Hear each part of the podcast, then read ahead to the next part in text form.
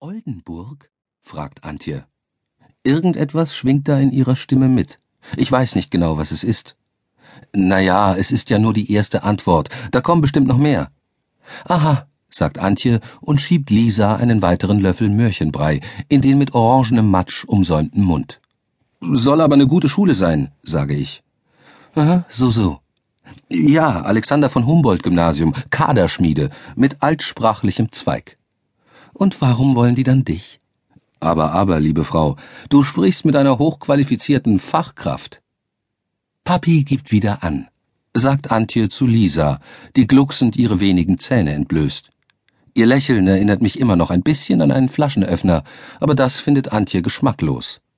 Eigenartigerweise fand sie weniger geschmacklos, was unser gemeinsamer Freund Albert zu Lisas Zähnen gesagt hat, als er uns das letzte Mal besuchen war.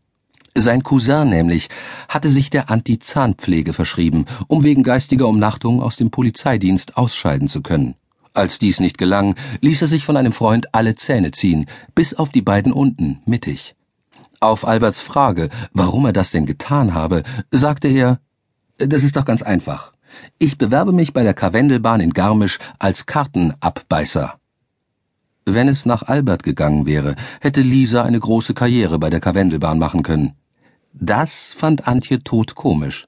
Aber mich verdächtigen, unser Kind zu missbrauchen, als ob ich jemals auf die Idee kommen würde, meiner Tochter eine Bierflasche in den Mund zu schieben. Oldenburg soll auch sehr schön sein, sage ich in der Hoffnung, das Gespräch in andere Bahnen zu lenken. Sagt sogar Mutter. Ja, wenn Mutter das sagt. Mutter ist Antjes Mutter und lebt in Marburg. Andererseits ist sie aber auch nicht ihre Mutter, sondern einfach Mutter. Man muss sie kennen, um das zu verstehen. Sie verlässt Marburg nie, weil ihr Vater ihr seinerzeit erklärt hat, dass es überall auf der Welt gleich ist. Sie hat das verinnerlicht. Zumindest sagt sie das. Woher Mutter weiß, dass Oldenburg ganz schön sein soll, weiß ich allerdings auch nicht. Vielleicht hat sie es irgendwo gelesen. Ich dachte ja, wir wollen in den Süden, sagt Antje. Ja, schon. Freiburg wäre mir ja auch lieber. Aber ob die mich da wollen, was mit deinen ganzen Auszeichnungen? Die lecken sich doch sicher die Finger nach dir. Lisa gluckst schon wieder, und diesmal kommt ein schöner Schwung Brei aus ihrem Mund. Lisa, sagt Antje gespielt säuerlich, denn eigentlich findet sie das selber höchst amüsant, zumindest wenn ich Lisa füttere. Vielleicht sollten wir einfach mal hinfahren und uns die Stadt ansehen. Na klar doch, sagt Antje. Fahren wir halt mal hin. Wieso hast du denn das so fleckig gemalt? frage ich Antje. Bloß aus Interesse, ehrlich. Das ist nicht gemalt, sondern geschwemmelt, sagt Antje mit diesem gefährlichen Funkeln in den Augen. Äh, schön sieht das aus.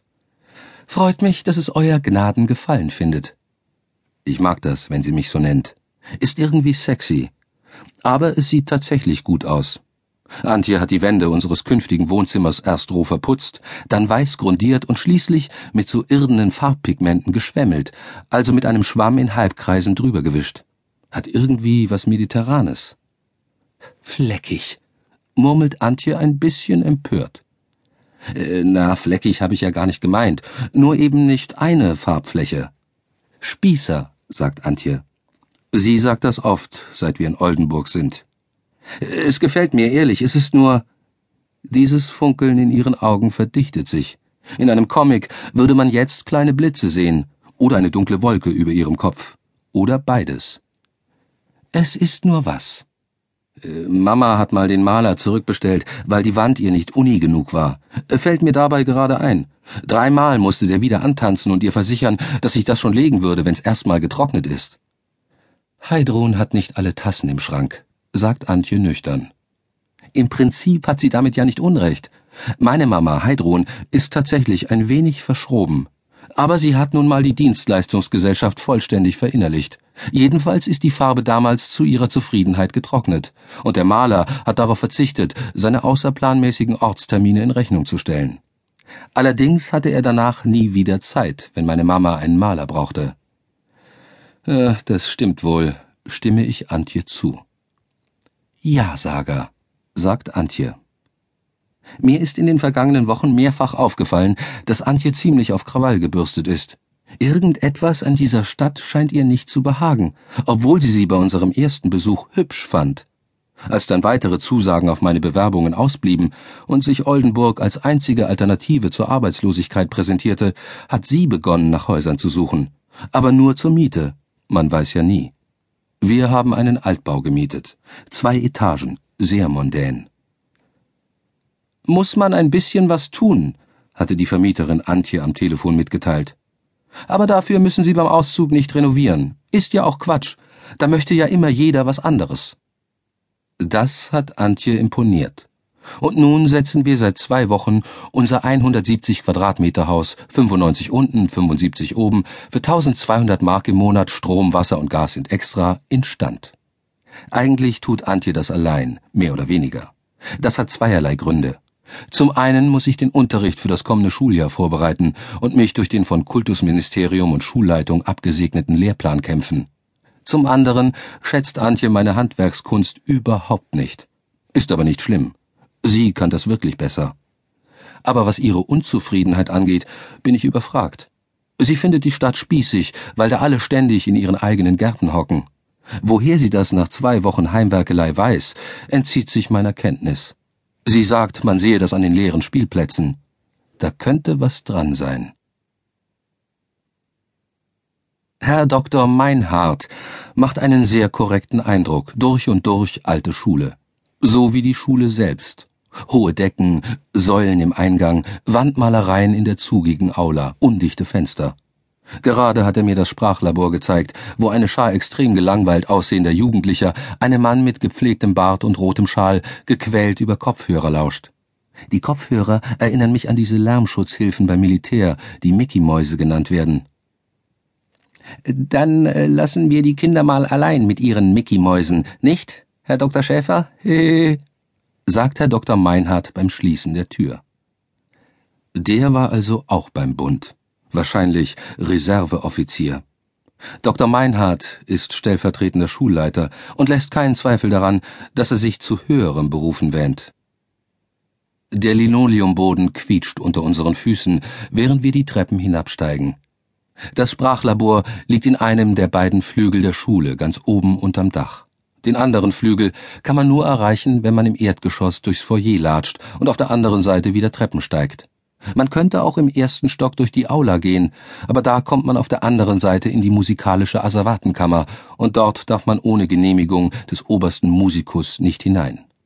Also quietschen wir durch das Foyer, in dem kurioserweise ein Aquarium ohne Fische steht. Das Aquarium ist derart platziert, dass es das erste ist, was jemand sieht, der das Schulgebäude durch das schwere Eingangsportal betritt. Ich überlege kurz, Dr. Meinhardt danach zu fragen, welche Bewandtnis es mit dem Aquarium auf sich hat. Aber er wirkt sichtlich aufgewühlt, als wir an dem mit Wasser und Algen gefüllten Glaskasten vorbeilaufen. Dann jedoch fällt sein stellvertretender Schulleiterblick durch eine der geöffneten Eingangstüren auf die Treppen vor dem Gebäude, wo einige Jugendliche rauchend herumsitzen. Das, das ist doch wohl, sagt Dr. Meinhardt und lenkt seine Schritte aufgebracht dorthin. Da es in dem Aquarium nichts Sehenswertes zu geben scheint, folge ich ihm unauffällig. Was wird denn das hier? fragt Dr. Meinhardt die Jugendlichen. Die jungen Leute, drei Jungs, zwei Mädchen, sehen ihn fragend an. Das Rauchen auf den Treppen ist untersagt, das wissen Sie ganz genau. Stört doch keinen, sagt eine der Jungen, ein schmaler Lulatsch mit langen Haaren. Die Treppen müssen frei bleiben, Moll, schnauzt Dr. Meinhardt den Jungen an. Die Schüler lassen ihre Blicke demonstrativ über die ansonsten verwaisten Treppen schweifen. Ja, wenn das so ist, sagt eines der Mädchen und erhebt sich. Die anderen stehen ebenfalls auf und steigen die Stufen hinab. Nicht so nah bei den Treppen, sagt Dr. Meinhardt. Die jungen Leute gehen ein paar Schritte in Richtung des Stadtgrabens, der an das Schulgelände grenzt, und sehen Dr. Meinhardt fragend an. Na bitte, es geht doch. Ordnung muss sein, was, Herr Dr. Schäfer? Sagt er zu mir. Dann gehen wir zurück in die Schule und setzen unseren Marsch in den anderen Flügel fort. Äh, Brandschutzbestimmungen, sagt Dr. Meinhardt. Das müssen die begreifen. Wir wollen sie doch zu anständigen Menschen erziehen, nicht wahr? Da muss man aufpassen, sonst tanzen die uns auf der Nase herum. Auf den Moll sollten Sie ein